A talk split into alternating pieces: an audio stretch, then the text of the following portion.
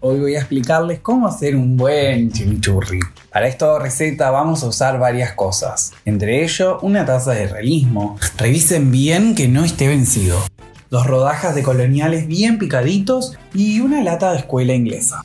También vamos a usar un poco de teoría crítica, a gusto, y una cuchara de liberalismo. Ojo con pasarse, ¿eh? Para un mejor sabor, vamos a usar una pizca de política exterior y otra de feminismo. Ah, no se olvide, una cucharadita y media de constructivismo que le da realmente un toque especial. Para mezclar bien todos los ingredientes vamos a utilizar este podcast y esperemos poder obtener un rico chimichurri. Comencemos. Bienvenidos y bienvenidas. Esto es Chimichurri, un podcast de teoría de las relaciones internacionales con sabor del Río de la Plata. Chimichurri tiene como objetivo descubrir y redescubrir autores y conceptos para poder pensar el presente con categorías analíticas de nuestra disciplina.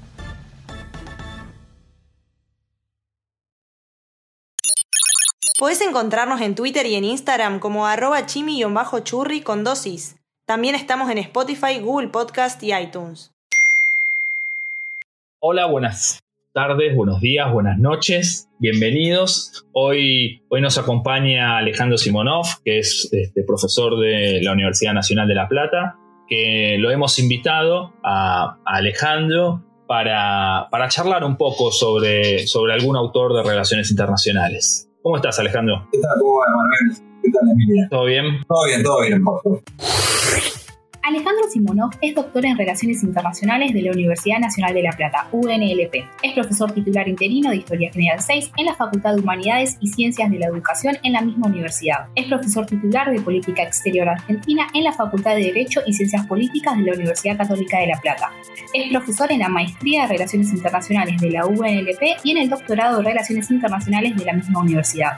Ha dictado cursos de posgrado en la Universidad de Viña del Mar, en Chile, la Universidad Nacional de Tucumán, la Universidad de Buenos Aires, la Universidad Estadual Paulista en Brasil, la Universidad de Sao Paulo, también en Brasil, la Universidad Católica de Santa Fe y la Universidad Nacional de Rosario. También ha sido profesor invitado del Instituto del Servicio Exterior de la Nación. Es coordinador del Centro de Reflexión de Política Internacional del Instituto de Relaciones Internacionales de la UNLP e investigador del Instituto de Investigaciones de Humanidades y Ciencias Sociales, UNLP CONICET. Ha publicado numerosos artículos y libros, entre los que se encuentran Los dilemas de la autonomía, la política exterior de Arturo Illia, 1963-1966 del año 2007, Teorías en Movimiento, los orígenes disciplinares de la política exterior y sus interpretaciones históricas del año 2012 y ha sido compilador de La Argentina y el Mundo frente al Bicentenario de la Revolución de Mayo, las relaciones exteriores argentinas desde la secesión de España hasta la actualidad del año 2010 y de Integración y Cooperación, una relectura a partir de la teoría de la autonomía junto a José Briceño del año 2015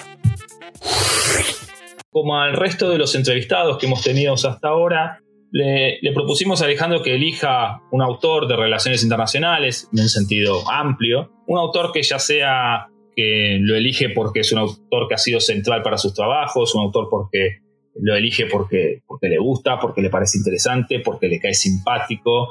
Alejandro, sobre, sobre quién vamos a charlar hoy. En función de los parámetros que me diste, creo que bueno, vamos a hablar de Juan Carlos Puig. Juan Carlos Puig fue un abogado y diplomático argentino nacido en Rosario en 1928. Formado académicamente en Argentina, Francia y también Estados Unidos, fue un intelectual de gran talla para la construcción del campo de la teoría de las relaciones internacionales en nuestro país, teniendo su desarrollo teórico un correlato práctico en la política exterior, ya que llegó a ser canciller del país durante el gobierno de Cámpora. Abandonó el país en vísperas del comienzo de la dictadura militar del 76 y se exilió en Venezuela, donde desarrolló gran parte de su producción académica. Allí residió hasta su muerte en 1989.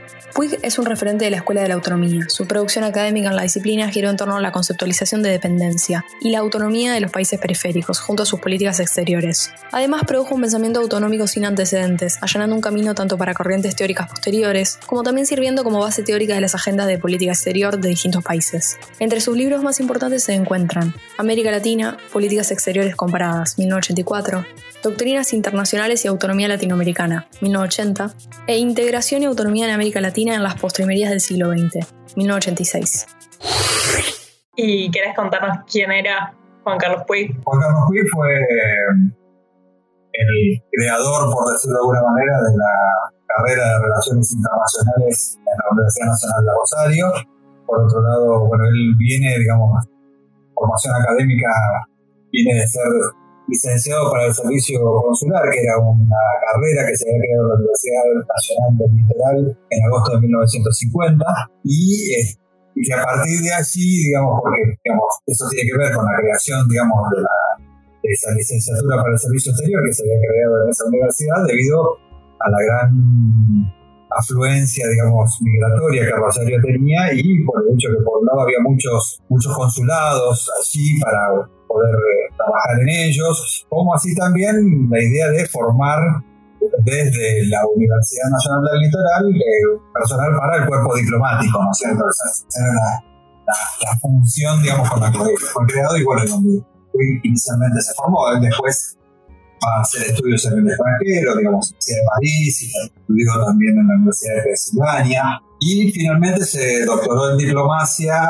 en la Universidad Nacional del Litoral en junio de 1959. Él tuvo una carrera realmente importante, digamos, que ahí también la otra cuestión interesante allí es que cuando se crea el Instituto del Servicio Exterior, ante la administración de Frondizi, se empieza a estructurar y después se empieza a ejecutar durante la administración de Ilia. Eh, el servicio exterior, digamos, la creación, digamos, desde, el propio Estado, de un ámbito para la creación, digamos, de funcionarios diplomáticos para, para que defiendan los intereses de la nación, generó una especie de competencia con la universidad, ¿no? y eso, con la Universidad Nacional del Litoral, y eso obligó a redefinir, digamos, el rol, digamos, del egresado en estos temas, y eso llevó a que se constituya, digamos, la carrera de Relaciones Internacionales, en la, cual tuvo un, lugar más que destacado. ¿no?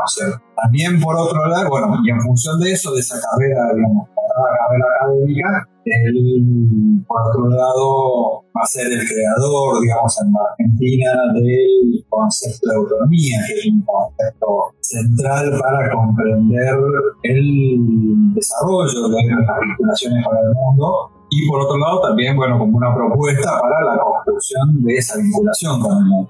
Eso es que es importante, ¿no?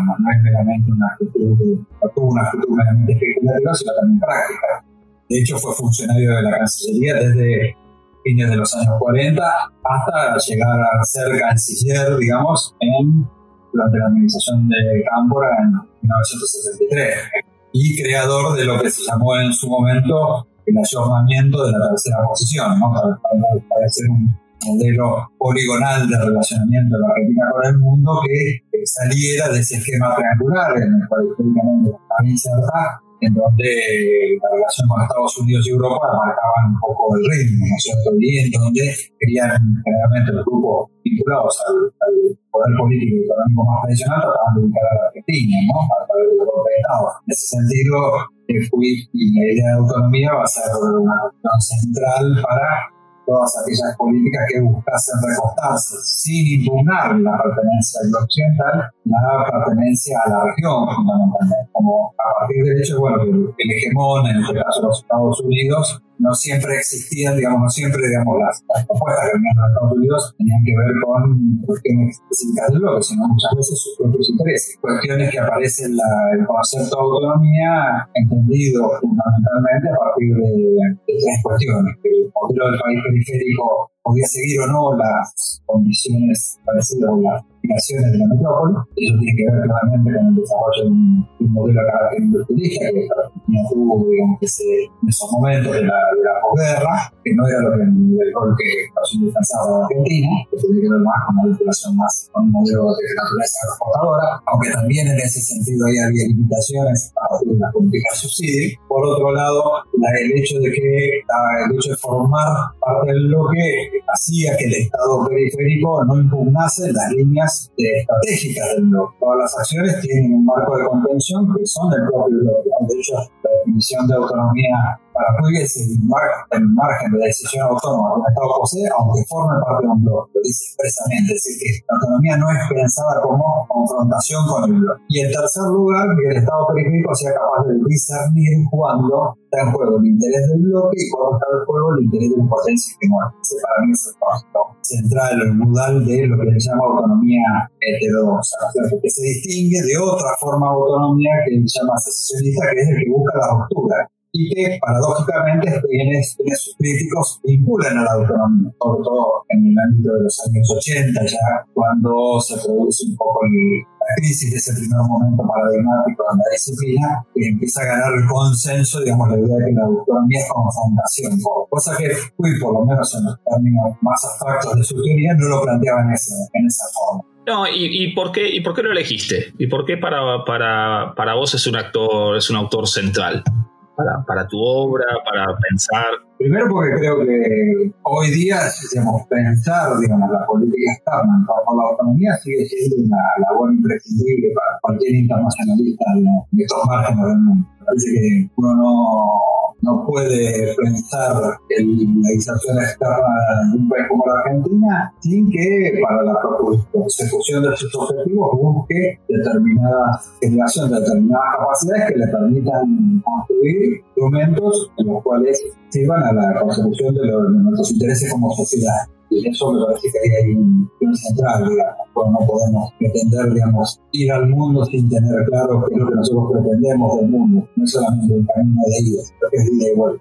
en ese sentido me parece que es esa, esa percepción que cultúa, digamos, en ese, en ese, entonces sigue siendo una, una percepción central, digamos, para pensar las políticas que están en un país como la Argentina. La expresión de la sociedad que se da a partir del Estado por mecanismos de decisión democrática. En ese sentido, o debe aspirar a que el contenido, digamos, con sus intereses en la globalización. No necesariamente, digamos, la globalización es buena per se, tampoco es mala per se. En ese sentido, lo que hay que entender claramente en ese sentido que hubo una claridad meridiana que trasciende su época, por decirlo de alguna manera, es el hecho de pensar el razonamiento externo de la Argentina a partir, digamos, de ese criterio básico. Obviamente que no toda la, academia piensa en ese sentido, de hecho ha habido épocas que fue celosamente ocultado o en todo caso desacreditado a partir de considerar las asistencias para el mar. Pero lo cierto es que es una cuestión importante más allá de los cambios que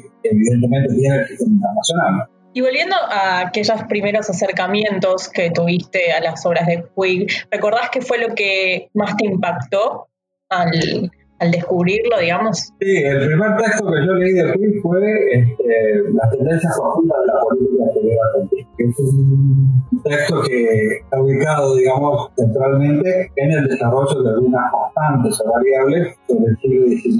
No, yo soy de, base, yo soy historiador, digamos, de historia, y eso ha sido algo que me llamó la atención, el, ordenamiento, digamos, para explicar ese proceso y darle cierta racionalidad. Eso también me la atención. Eso, eso también para resultó significativo.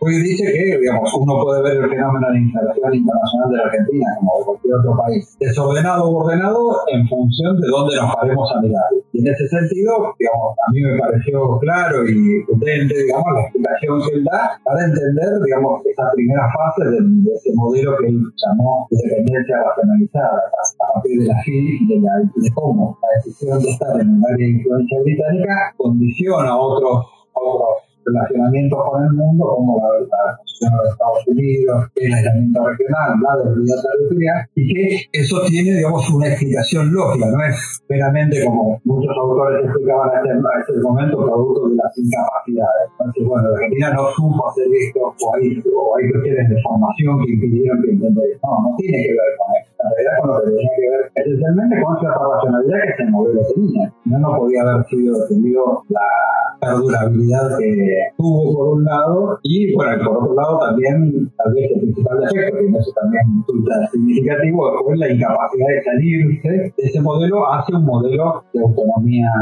de una autonomía heterodoxa, obviamente eso devino por los golpes que el sistema internacional le dio a la Argentina, sobre todo en los años 20 y 30, cuando escenario decimonónico estaba siendo felizmente abandonado y la hegemonía británica pasaba a ser una cuestión pasada.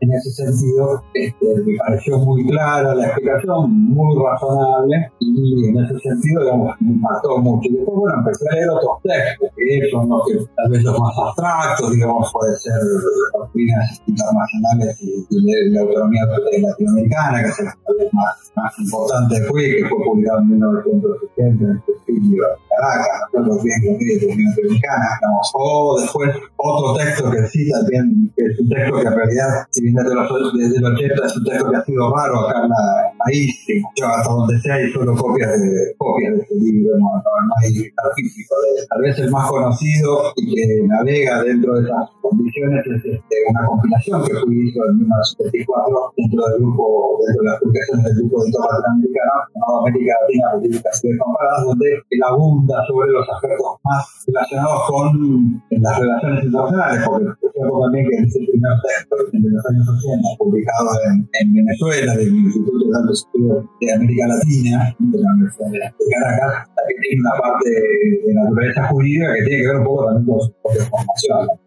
¿Y qué aspectos de su obra crees que son más pertinentes para pensar el presente? Creo que hay, hay un texto que se llama Integración y Autonomía en América Latina, las familias de es un texto que tiene que ver con una conferencia que dio el Instituto de en 1980, y donde ahí el resumen, eran 15 hojas, 15 o 20 hojas, los principales aspectos de su pensamiento, cómo se entiende el funcionamiento del sistema internacional, cuando deriva la posibilidad o no de familia, como así también otro, porque tres elementos que marcan la Uno es el sistema internacional, en eso hay cierta dependencia del texto de Yaguarí. La segunda cuestión es las propias capacidades que el Estado-Nación, que la Argentina tiene para poder utilizar la autonomía. Y el último aspecto, que también está también me parece muy interesante, es la cuestión de la voluntad.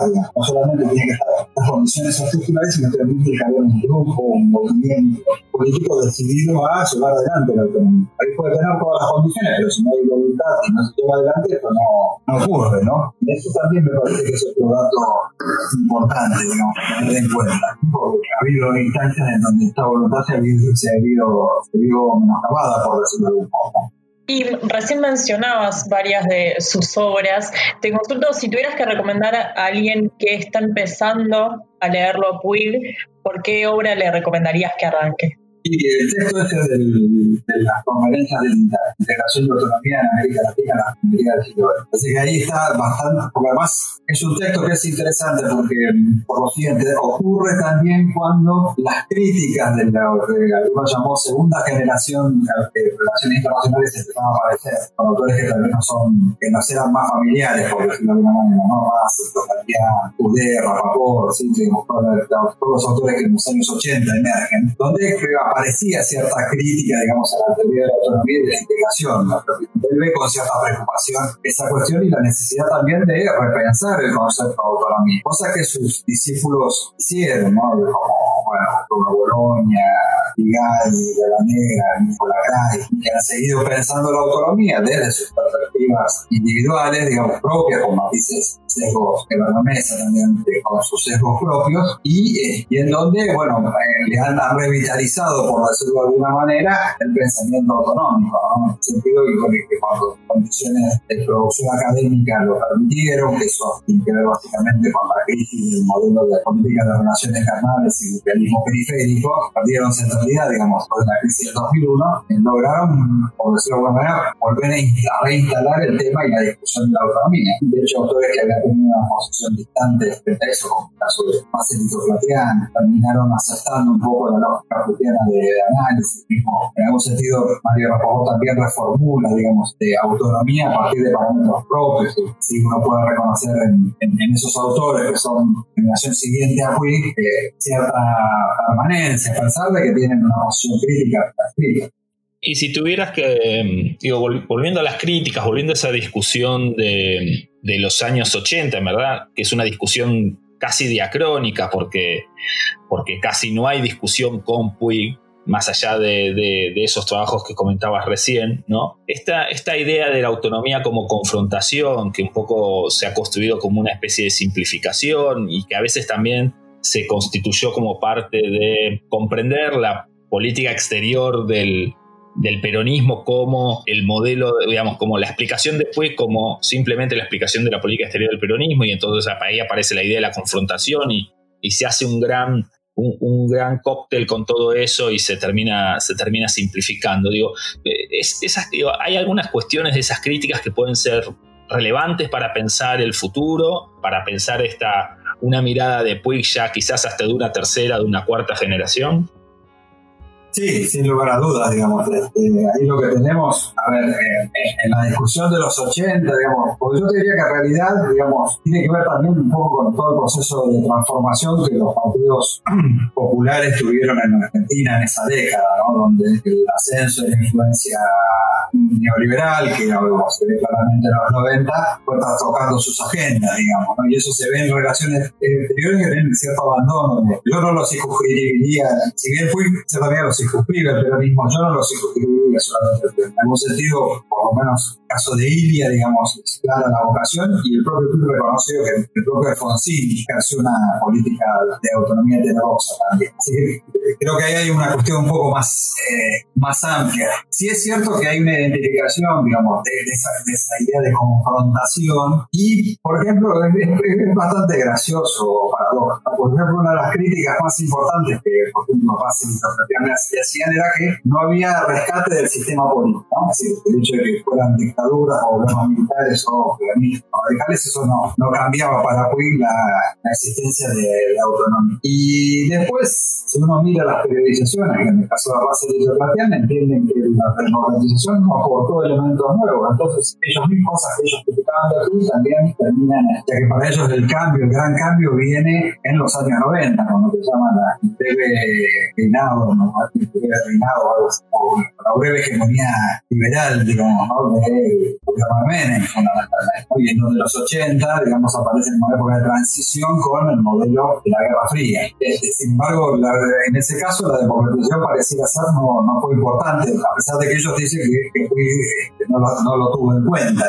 También es cierto que hay otras críticas que me parecen más afinadas y que tienen que ver con cada vez cambios más importantes en el sistema internacional, que es la pérdida de, esa condición estatalista que el sistema internacional tenía en los años 70, para poner alguna fecha, y que posteriormente se fue flexibilizando. Ahora bien, leyendo textos de Puig que no son tan conocidos, uno puede ver que de manera temprana él ya veía que había otro tipo de actores con los cuales los estados debían interlocutar, ya sean las empresas nacionales, ya sean los organismos ya sean las propias organizaciones internacionales, ya sean las propias asociaciones civiles internacionales. Es cierto que la pérdida de capacidad del Estado ¿eh? en la entonces es algo importante. Y eso explica también por qué él mismo en ese texto que les decía que se podía leer, que es el 5 de esa conferencia del 85, él ahí, digamos, le da a la integración regional un rol más central en la cuestión del programa, porque precisamente la debilidad del Estado hace necesaria buscar asociaciones para poder establecer una autonomía de manera conjunta, con otro, con otro socio, con otro partener. ¿no? Entonces, en ese sentido, eh, hay cierta. Eso después uno lo ve en los, en los escritos de muchos de sus discípulos, ¿no? Así, en el caso de William Colacray, en el caso de eh, Raúl Mesa, digamos, donde la idea de que la, la integración, cuando hablamos de integración, no hablamos solamente de fenómeno de integración comercial. Cuando fui a hablar de integración, también estaba hablando de mecanismos de coordinación política. Y en ese sentido, ahí lo que tenemos es que esa integración con fines autonomizantes eh, podía servir, digamos, y colaborar en la construcción de autonomía. Cosa que, bueno, es, algo que Puig ya tenía, ya, ya, había bosquejado, por decirlo de alguna manera, pero que sin embargo después sus discípulos lo han afirmado, digamos, en sus textos con sus perspectivas propias. Muchas gracias. Ahora, para finalizar, te queríamos hacer eh, algunas preguntas más de índole personal para que compartas con nosotros y para acordarnos quizás un poco más de, la teoría. Y la primera que te queríamos preguntar es eh, si tuvieras que elegir un año particular eh, al cual viajar en el tiempo, ¿cuál sería ese año y por qué lo elegirías? ¿Que yo haya vivido o que veo o no? El que desees. Mira, si es, si es por haberlo vivido, volvería al 83, sin ningún eh, si fueran lapsos temporales más largos, ahí se me, se me dificultaría un poco, tal vez por lo complicado y tal vez por lo parecido a estos momentos, tal vez la, década del 30 hubiese sido también interesante. Pero del 83 sí me parece, de lo que yo viví, el 83 me parece el momento central. Uno, uno es más feliz que el otro, claramente, ¿no? Sí, sí, son, son, digamos, son de intereses distintos, digamos, por decirlo de alguna manera. ¿sí? Y, y, si pudieras tomarte un café o, o cenar con un personaje de la historia, no importa si está vivo o muerto, no importa si es argentino o de cualquier otro lugar. O de cualquier otro lugar internacional, resulta, digamos, una persona muy inteligente. Con Churchill sería una persona que me gustaría, me hubiera gustado de tener cierta interlocución. Me parece que es un personaje que sabe ser conservador y en muchos aspectos fundamentalmente reaccionario, era alguien muy, muy inteligente, muy lúcido. Algunas anécdotas tiene. Sí, obviamente. Además, su rol en la política británica durante el siglo XX es no solamente en la guerra, digamos, sino antes de la Primera Guerra Mundial en adelante, ¿no? Todo el desastre que tuvo que enfrentar con la cuestión de los Dardanelos y de, la Primera Guerra Mundial, digamos, ¿no? Los famosos de Alipo, etc. Me parece que Meritúa, digamos, alguien que Meritúa, ¿no? Pues, o incluso por ahí algún amigo de él que también apareció en ese entonces, que es como Solores de. Eso también sería un personaje que me gustaría, me gustaría.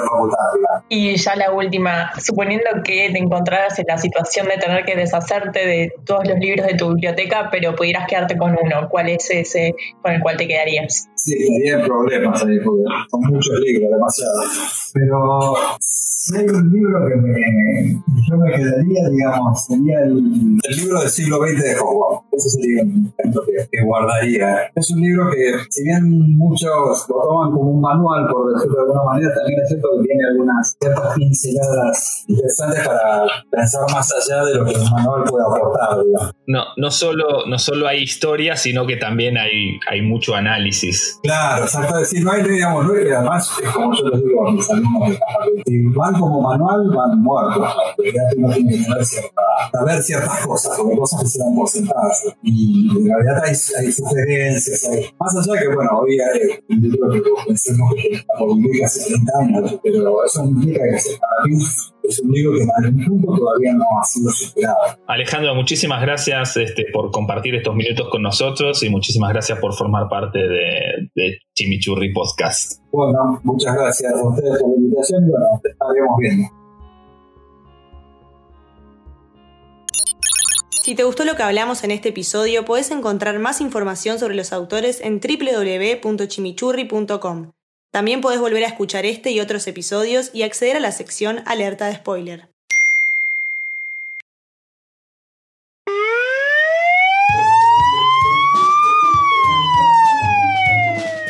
Alerta de spoiler. Relaciones internacionales entre cine, series, libros y música. Estás avisado. Vamos a contar el final. En este episodio traemos una propuesta diferente a las anteriores. Una serie inglesa que trata las consecuencias del genocidio de Ruanda, sucedido en 1994. Pone en juego el lugar de la justicia internacional, los imperativos morales e institucionales occidentales y la construcción de la propia identidad como país y como sujetos. Su nombre es Black Earth Rising. Se estrenó en 2018 y está disponible en Netflix. La primera escena abre el debate.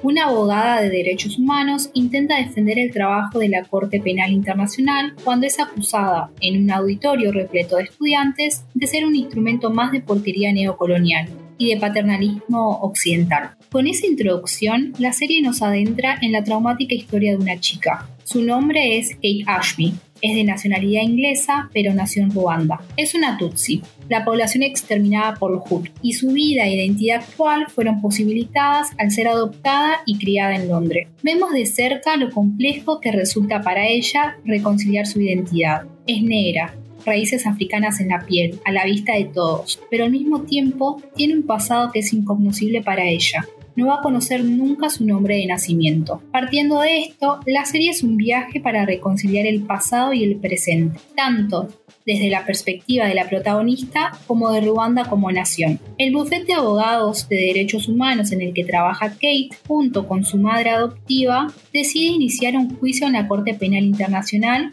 contra un, general Tutsi, Niyamoya, el gran héroe Tutsi, quien después de haber terminado con el genocidio, comete crímenes de lesa humanidad en la República Democrática del Congo. El juicio contra Niyamoya revela un acontecer de hechos grises y de corrupción entre corporaciones transnacionales multinacionales, ejércitos franceses, las propias Naciones Unidas, gobiernos y milicias de guerra. Ese es el disparador para poder adentrarnos a una reconstrucción de un proceso histórico que poco tiene de lineal, redescubriendo cómo la historia es más bien una construcción mutua, ficticia de hechos accidentales y desordenados. Vemos lo problemático que se vuelve pensar a la justicia como una esencia más que como una construcción. Vemos cómo un héroe puede volverse victimario y un victimario puede volverse víctima. Y también, por último, vemos la vigencia de Occidente como vara ordenadora de normalidades y poderosa generadora de sentidos y de formas imperantes. Para abordar la serie desde la teoría de las relaciones internacionales, los conceptos de Edward Said y los enfoques postcoloniales nos parecen pertinentes. Este autor sostiene que ninguna identidad cultural nace de la nada, sola y por sí misma, sino que todas son construidas colectivamente en relación a las experiencias de vida, la memoria, la tradición, que de hecho a veces también es construida, y una enorme variedad de prácticas y expresiones culturales, políticas y sociales. Para ilustrar cómo una identidad específica se diferencia de otras, utiliza el concepto de geografía imaginaria. Las culturas marcan una frontera simbólica y se dan sentido a sí mismas en relación a una otredad, definible siempre como algo extraño. Y sobre eso hacen una construcción imaginaria de lo que es realmente ese otro. De esta forma, toda cultura se vuelve un objeto cognoscible a través de la imaginación propia, convirtiéndola en algo que nunca realmente es.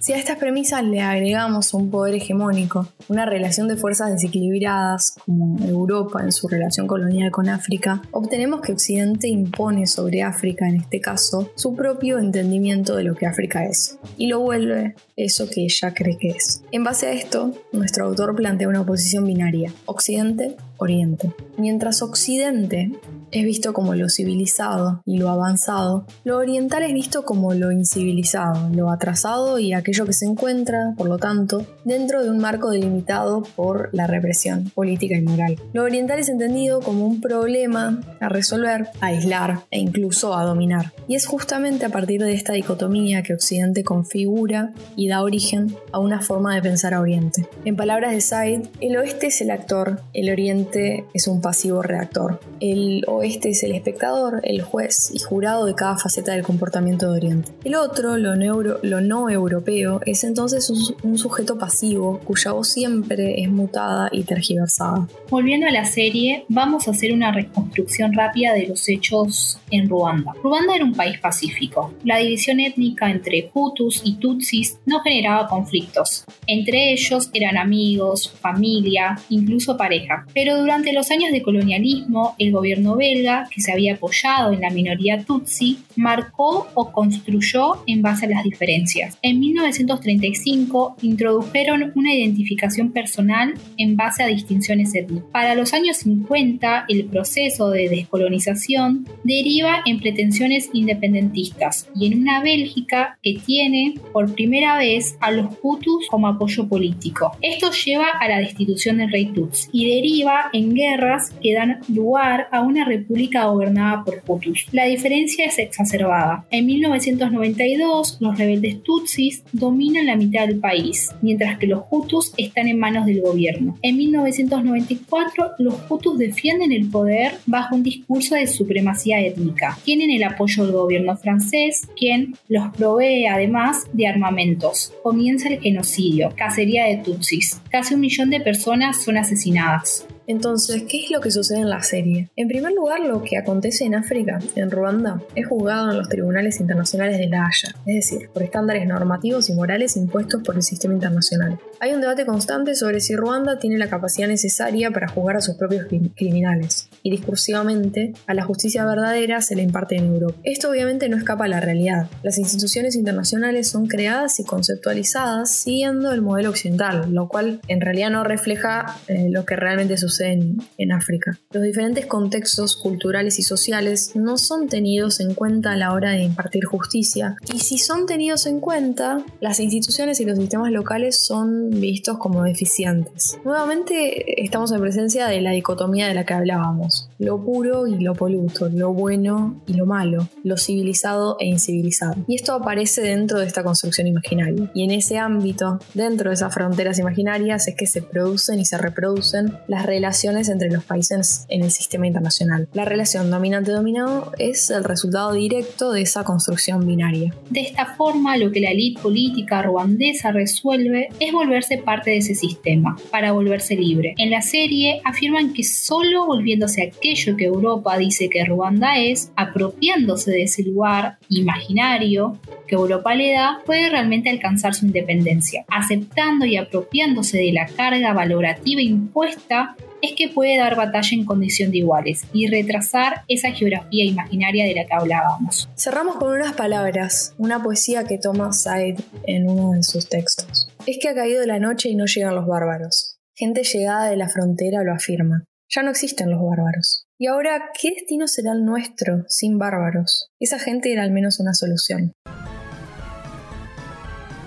A este podcast lo cocinamos entre Aileen Chiesa, Ana Feinstein, Emanuel Porceli Emilia Reiser, y Luisa Vicente. con la colaboración de Paulo Sartori y Lucía Pagano. Nos encontramos en el próximo episodio.